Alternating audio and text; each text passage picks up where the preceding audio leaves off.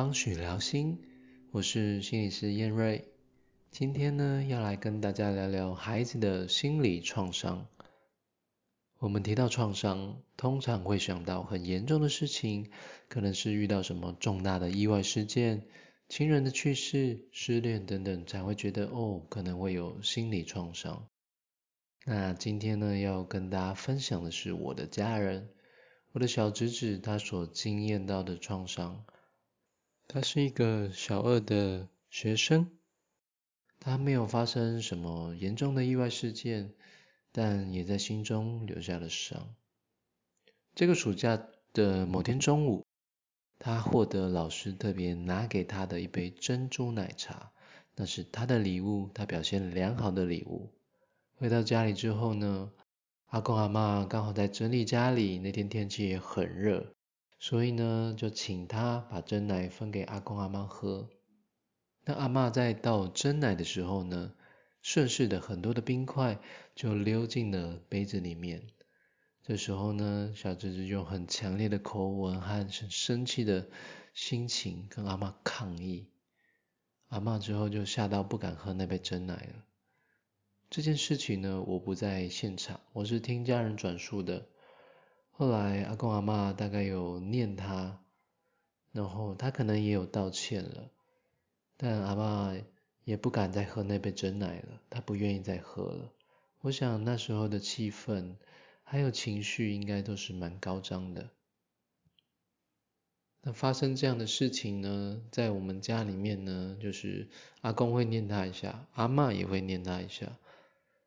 大人知道了，我可能也会念他一下，他的爸爸也可能会再念他一下。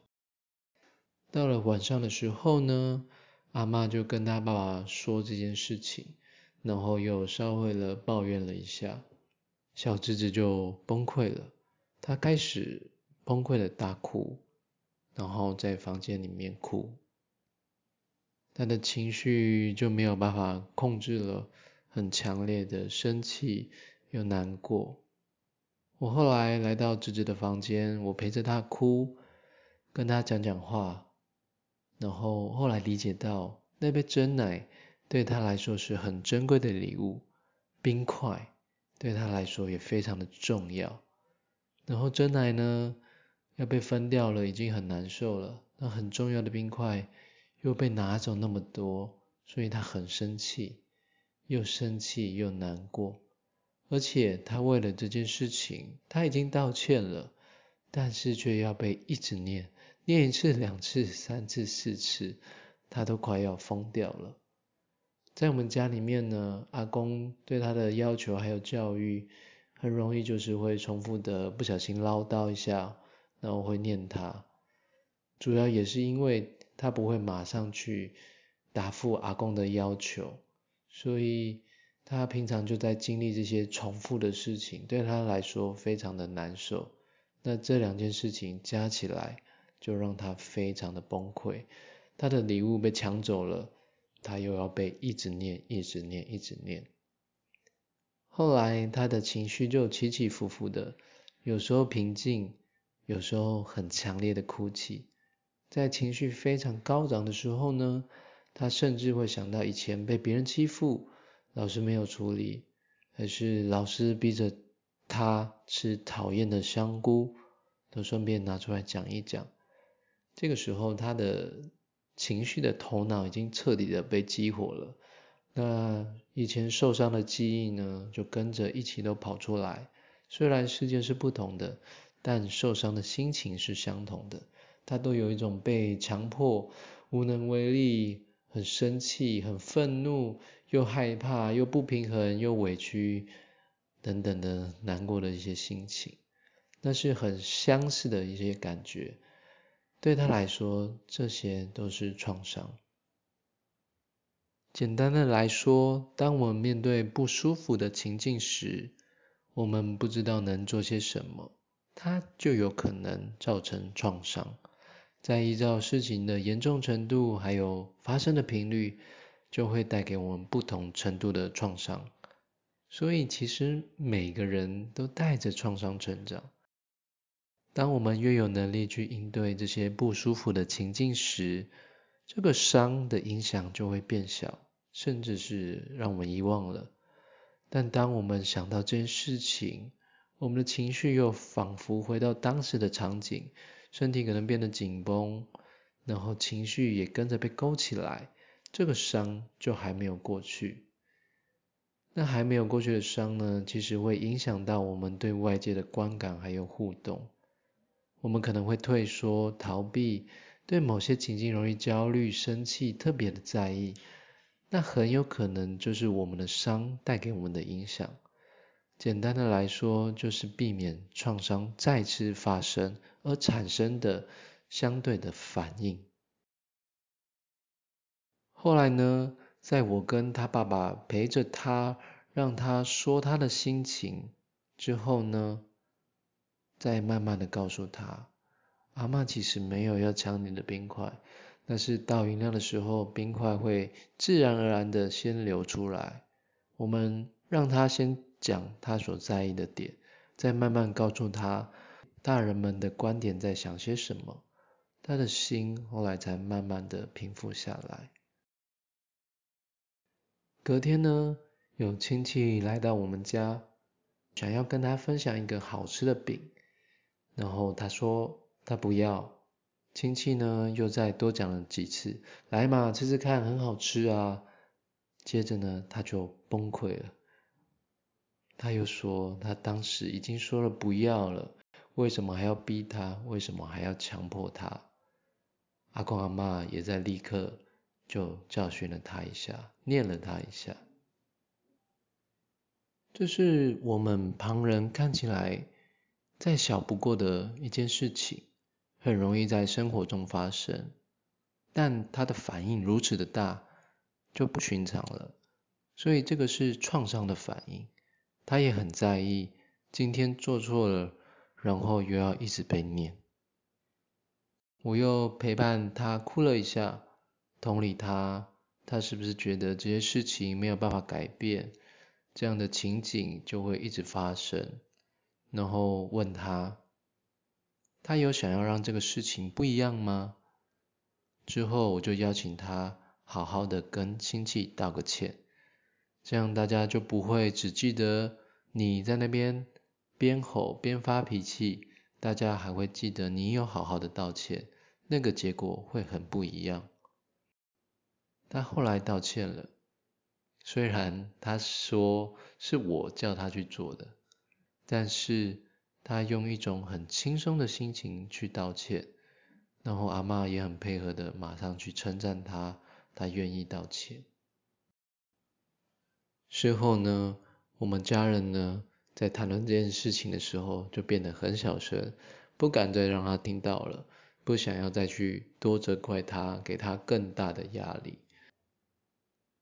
那在那个过程当中，我所做的事情，就是让他在这种情境当中，重新去找回一些控制感，不再是那么的无可奈何、被迫无力，他还可以做些什么来改变他不想要的结果。那回到一个家庭的层面来看，其实直至在当天。他的情绪可以一直延续那么久，这么容易被勾起来。某方面是因为阿妈也还没有过去，阿妈其实很在意，平常对他那么好，用心煮饭给他吃好吃的，然后把他养的那么胖胖壮壮的，却因为一杯真奶在那边跟他生气，阿妈心中也很难过。那所以那天阿妈只要轻轻的一念。芝芝就很容易爆炸，他们的情绪还牵绊在一起，所以有时候家人面临到冲突，那是两个人的事情，那是两个人互动的结果，而不是单纯的谁对谁错。有时候呢，我们会很不理解孩子的反应，但只要你有一个愿意了解的心，你是可以找到他们的理由的。可以看见他们背后的脉络，虽然有时候会觉得很诧异、匪夷所思，然后哎，这样的想法好奇怪、好幼稚，但他们其实就是孩子啊。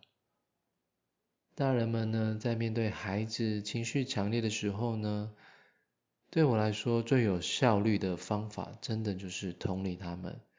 只要很简单的告诉他，哎，我听到了，然后把他的事情重复再说一遍，他就会知道，哦，我的心情有被别人接受到了。我在意的事情有被别人接受到了，而不是你只是想要告诉我应该要怎么做，你只是想要教训我，我做错了。这个时候呢，当我们愿意同理他，他的情绪很容易就被安抚下来了。当他情绪好的时候呢，再告诉他你觉得重要的事情，你是怎么想的，应该怎么做的，就会变得简单。这比。一直跟他说教，一直要求他来的太有效率。但是前提是呢，大人们先把自己的情绪给安抚好，你才不会跟孩子的情绪纠结在一起。在你平静的状态的时候，你愿意顺着他，允许他有情绪，允许他哭，允许他生气，然后试着听听他在生气什么，在难过什么。当他好好的被听到、被接住的时候，他们的情绪真的很容易就溜走。我的小芝芝呢，在他好好发泄情绪之后呢，他就会变得回到正常的状态，好像这件事情没有发生过一样。他还是会很开心，还是会很激动的跟你玩，然后活蹦乱跳的。所以。情绪不是问题，而可能造成问题的是我们怎么去面对情绪，我们怎么想情绪。只要我们愿意允许情绪是可以发生的，那么真的会变得简单。那创伤呢？其实比大家想象的更容易在生活当中发生。那差别在这个伤呢？有没有被我们自己好好的照顾？那孩子的伤就很需要旁人的帮忙，旁人的协助。他们的能力还不够，能带给孩子们最好疗愈的人呢，就是家人。家人的爱，家人的关心，家人的包容，其实比心理师还要更好用，而且更加的直接。如果你家中有小小孩，试着跟他们的情绪多相处一下，同理他们一下，真的会变得简单，伤就不会继续留在心里面。今天的分享就到这边，祝福各位，拜拜。